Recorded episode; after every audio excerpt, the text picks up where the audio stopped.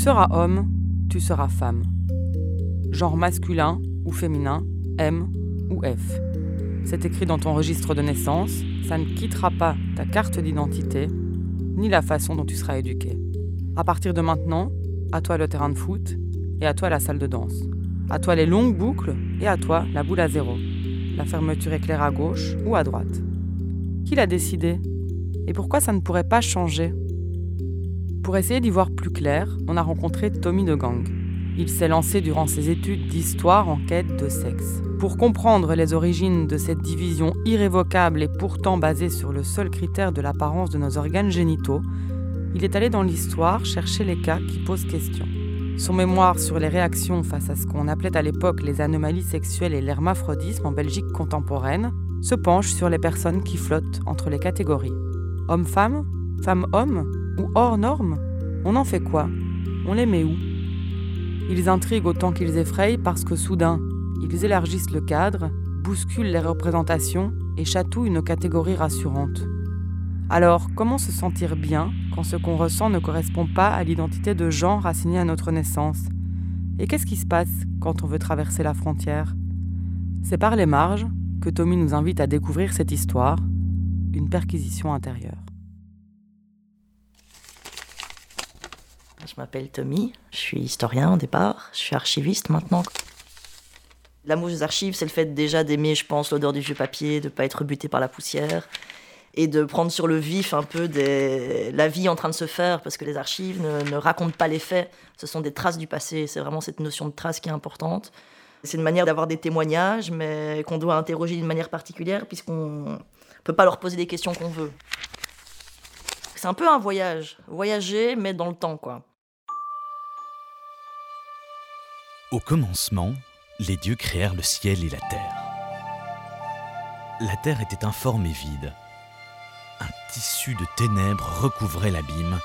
Tout était nuit, obscurci par cette matière rêche et lourde. Les dieux flottaient autour de ce monde inachevé, hésitant à mener leur projet à terme. C'est l'histoire de la création d'un système qui va changer la face du monde. Récapitulons. Sous ce tissu, nous allons donner naissance à un monde où le chiffre 2 se retrouvera en toutes choses. Ainsi, nous aurons le règne végétal et... Le, règne animal Dans le règne animal, il y aura... Les vertébrés Et les invertébrés Exactement et dans les vertébrés, on pourrait faire plusieurs espèces, non? Oh, créatif! Proposition, proposition! Euh, Amphibien. Reptile Poisson Poisson. De la logique avant tout, de la logique, mes chers! Dans vos suggestions, il me semble que l'espèce humaine est bien mal dotée. Pas pas d'écailles, pas de plumes, il faudrait au moins qu'elle se distingue par quelque chose de prestigieux, non? Et si l'on retourne notre schéma pour que le sexe apparaisse au sommet de notre classement oh, Très ingénieux, bon L'homme et la femme seront les maîtres des lieux. Ils régneront sur un monde parfait où tout se déclinera par deux, mâle et femelle. Ainsi commença la vie sur Terre, simplement. Les dieux avaient créé un système où tout allait par deux d'un côté le froid, de l'autre le chaud, le sud en haut, le nord en bas, le noir et le blanc, l'homme et la femme, simple, binaire, évident.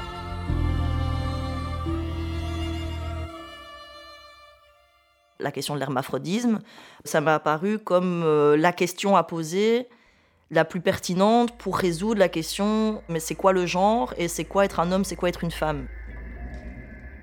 Le terme euh, vient de la mythologie. Hein, euh, c'était des gens qui s'aimaient, qui avaient été séparés, donc ils ont demandé aux dieux d'être réunis, mais ils ont été réunis dans le même corps. Et en fait, dans l'histoire, cette catégorie d'analyse, qu'on pourrait dire comme ça les hermaphrodites, euh, le terme de, l'époque, répondait à cette question. Et c'est toujours pour ça qu'on la pose. En général, on s'intéresse moins au vécu des personnes elles-mêmes qu'à ce que ça peut nous enseigner sur c'est quoi être un homme, c'est quoi être une femme, et tout le reste, et tout le système au 19e siècle, quand l'anthropologie s'est formée, l'embryologie aussi. Donc l'embryologie, c'est l'étude de la formation de l'embryon. À ce moment-là, il y a eu une notion importante qui a été apportée, c'est que euh, les tissus embryologiques qui forment l'être humain, au départ, sont euh, mixtes. Ils ont en potentialité les deux sexes.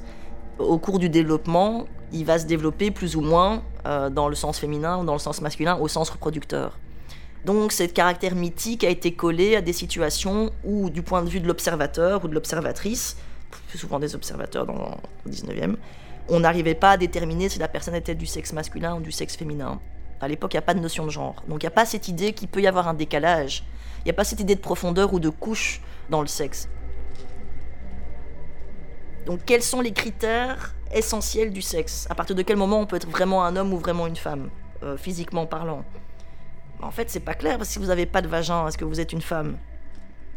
Bah, des médecins se sont posés la question aussi, donc ils, ont, ils analysent et ils se rendent compte ben, qu'on peut avoir un vagin profond mais complètement clos parce que l'hymen euh, n'est pas perforable, par exemple.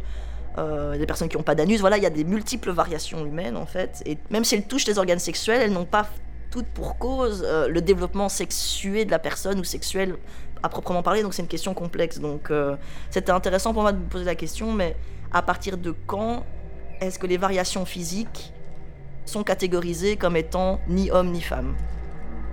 Ce que j'ai découvert surtout, c'est l'aspect très très construit et la délimitation très floue de cette catégorie-là. Une fois que le doute est posé, là où on l'attend pas, toute la boîte à doute est ouverte, quoi.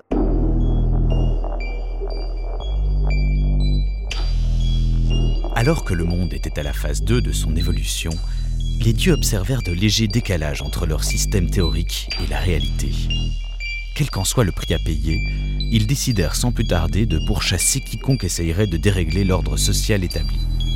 Ils passeraient le monde au peigne fin. Les montagnes, les vallées, les fonds marins, la voie lactée, tout serait examiné avec soin. Ce petit âge glaciaire ébranla la certitude divine, car le rôle du Panthéon était sensiblement remis en question. Il n'insufflait plus la vie sur Terre, mais cherchait à donner du sens à ce qui existait. Dans le petit vestibule qui servait de salle d'attente aux observations, Pandora était le prochain sujet sur la liste. Madame Pandora C'est monsieur. Oui, bon, bon, bon, bon, bon. On ne va pas jouer sur les mots. Je suis exténuée, cette journée est interminable et je préférerais que vous vous absteniez de me donner trop de fil à retordre, madame. Madame Pandora a les cheveux châtains. Timide, modeste et elle rougit à chaque question qu'on lui fait. Ses seins sont bien développés et d'un volume convenable. On ne trouve ni autour de la bouche ni sur le devant de la poitrine aucune trace de poils. Vraiment, de l'extérieur, il n'y a aucune anomalie, Asclepios. Alors pourquoi ces lèvres nous empêchent-elles d'accéder au vagin? Je vous le demande. Peut-être est-ce mieux ainsi, trop de curiosité. Non, non, non, non, non, non. Il nous faut rétablir l'ordre. Si ce n'est pas nous, qui est-ce qu'il fera? C'est à cet instant précis que les dieux lui demandèrent d'écarter les jambes. Pandora sentit le bistouri s'enfoncer dans la chair de son intimité, et là, l'entièreté des maux de la terre se déversa dans la salle d'opération. Un flot ininterrompu de mots retenus pendant des siècles fracassa le carrelage blanc et aseptisé de l'hôpital divin.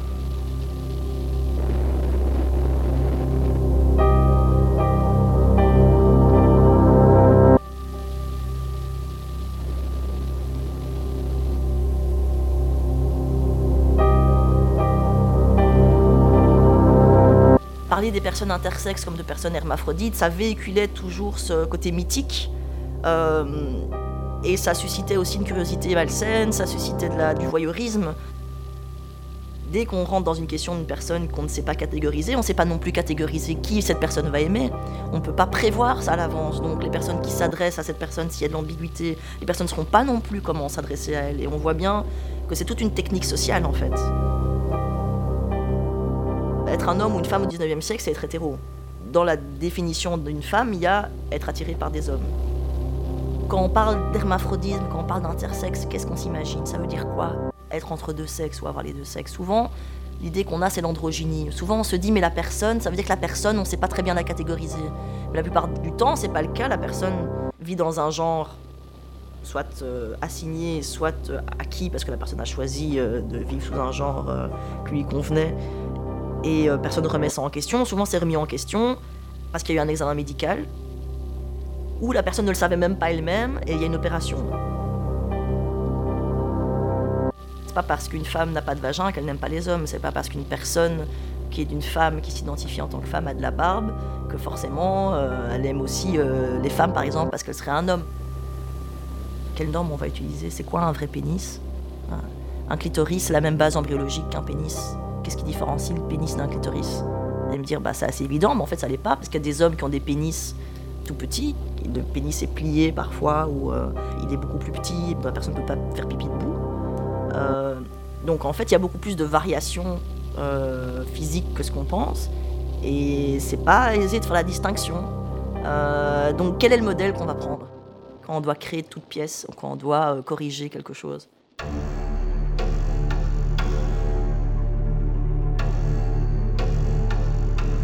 De grâce d'Asclépios III, les troubles dans le genre touchaient déjà la moitié de l'humanité. Les dieux étaient à bout de nerfs et ils faisaient les 100 pas autour de la Terre impuissants leur crédibilité ne tenait plus qu'à un fil. Au bord de l'implosion, le Panthéon se rassembla pour un conciliabule extraordinaire. Messieurs, l'heure est grave, je propose que nous redessinions la face du monde. Ah oui, et tu comptes t'y prendre comment, mon cher Apollon Doit-on te rappeler euh, que nous ne sommes plus les dieux tout-puissants du commencement Que nous avons délégué une bonne part des décisions terrestres à l'homme et à la femme. Dans ce cas, nous jouerons sur leur peur. Les dieux déchaînèrent les éléments. On entendit la foudre crépiter dans les campagnes. Les inondations engloutirent les ports commerciaux. Un cyclone étourdissant secoua la voie lactée. Au sol, les hommes paniquaient en tous sens. Ils essayaient de sauver les maigres biens qu'il leur restait. Certains commencèrent à penser qu'ils s'étaient trompés en cherchant à se détourner des dieux. D'autres, au contraire, hurlaient que c'était en leur nom que le malheur s'abattait. Les tensions grandissaient, le sang coulait et les entrailles des cités pleuraient leurs fils.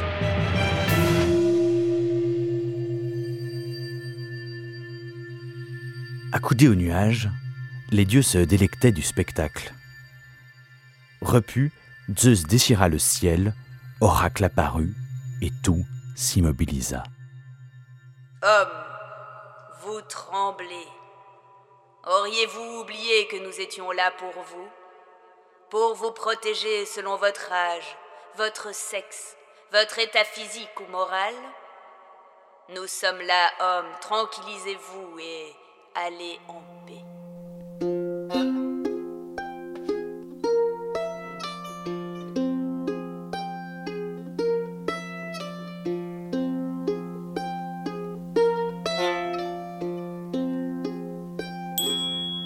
Le ciel se referma et une pluie fine nettoya le monde pendant 40 jours.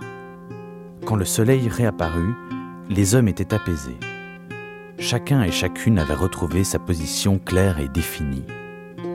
Les hommes étaient des hommes, les femmes étaient des femmes, et les imprécisions étaient pourchassées. Plus aucune confusion fâcheuse n'échappa au système le sexe dans, notre société, il faut bien se rendre compte que c'est quelque chose qui ne nous appartient pas, en tout cas jusqu'à récemment. C'est euh, ce qu'on appelle en droit, c'est l'indisponibilité en droit. C'est-à-dire que votre sexe, il vous est assigné, vous n'avez pas le droit de le changer. Ça définit votre personnalité juridique, votre, personne. Et euh, dans le droit civil, on n'a pas le choix de ça. C'est comme l'âge, etc. C'est quelque chose auquel on ne peut pas toucher. Ça définit l'identification. Au 19e, quand une personne voulait faire rectifier pour cause d'erreur, donc là, l'idée, c'est que à la naissance, on nous a donné un sexe qui n'était pas le bon. La personne devait aller au tribunal de première instance, euh, déclarer l'erreur, et puis, euh, sous une forme de huis clos, il y avait une, euh, procédure de notoriété. Donc, des personnes proches de la personne qui fait la requête attestent que la personne vit bien sous cette identité. Et à l'époque, il y avait très peu d'expertise médicale. Et donc, ça, c'est intéressant parce que c'est se dire, mais tiens, dans notre société, qu'est-ce qui fait notre identité? Ben Là, c'est la notoriété au 19e. Et demande pas tellement la vie de la médecine, puisque euh, le problème aussi, quand la justice s'est mise à demander l'avis de la médecine, c'est que potentiellement, la médecine, au lieu d'apporter des réponses, a apporté d'autres questions on reconnaissait que les personnes entre guillemets hermaphrodites avaient été mal assignées ou qu'il y avait un doute et que dans ces cas-là, la personne n'était pas libre de choisir, mais qu'il fallait soit un, médecin qui dise bah, c'est plus proche de tel sexe que d'un autre. Et donc la justice va demander de l'aide de la médecine pour lever le doute, mais le problème c'est que la médecine elle-même est en doute. Et donc il y a une conscience que si on fait un examen médical approfondi à tout le monde, ça va potentiellement dérégler un système qui au, départ est simple. Et on, ne veut pas se poser trop de questions. Effectivement, il n'y a pas cette volonté politique de euh, baser toute l'organisation sociale de genre sur des notions médicales et sur des tests médicaux. Parce qu'en réalité, on serait dans la merde. Enfin, il serait dans la merde. Moi, ça me ferait peut-être plus rire qu'autre chose. Mais, euh. Et donc, je trouve ça hyper intéressant de voir à quel point euh, c'est quelque chose qui souvent est réfléchi et qu'on préfère pas révéler au public quelque part. C'est pas quelque chose qui est, c'est quelque chose qui a des implications énormes pour la structure sociale, pour les choix politiques qu'on fait, mais qu'on ne dit pas.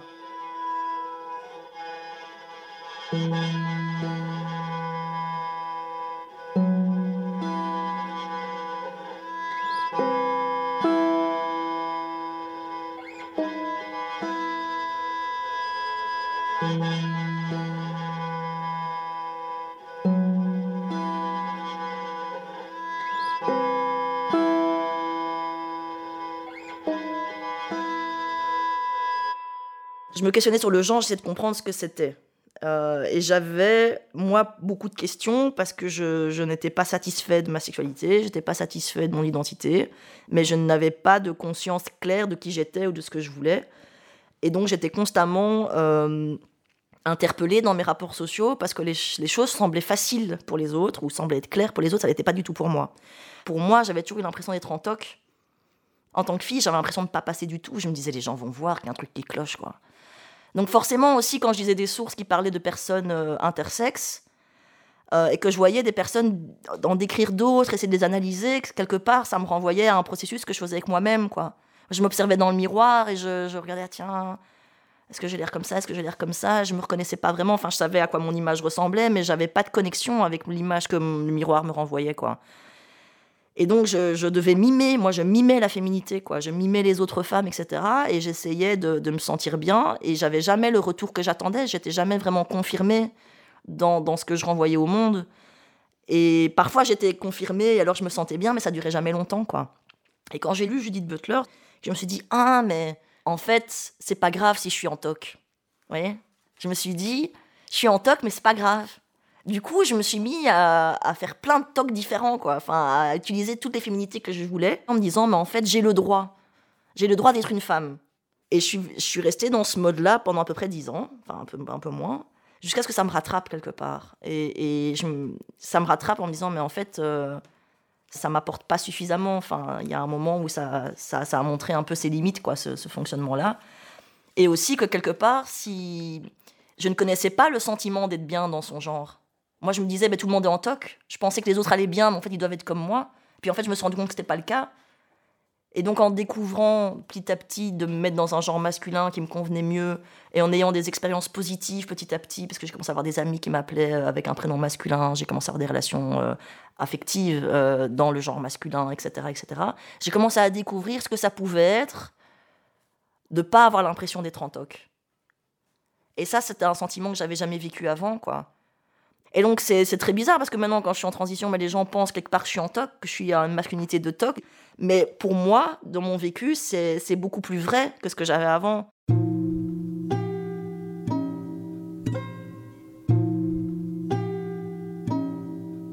Si on vous laisse le choix de tout, ça fait peur aussi.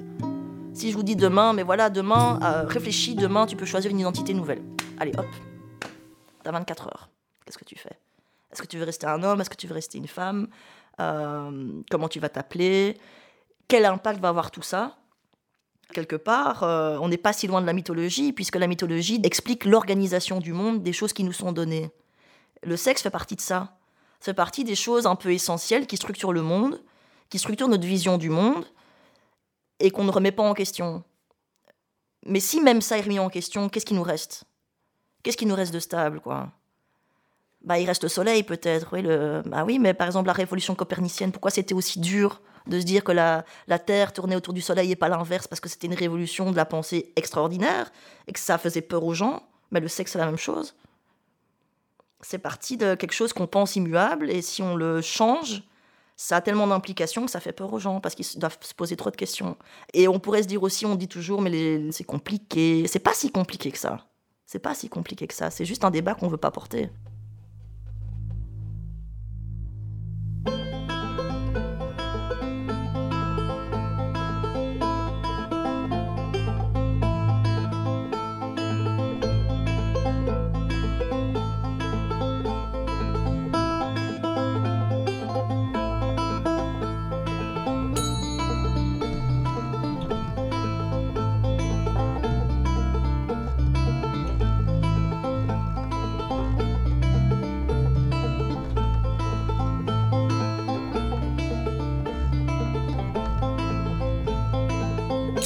Perquisition intérieure, une création sonore inspirée par et avec l'historien Tommy de Gang, que nous remercions vivement.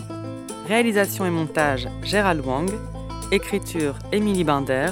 Recherche documentaire Manon Legrand. Une production du Kik à retrouver sur kingkong-mac.com et partout où vous écoutez vos podcasts.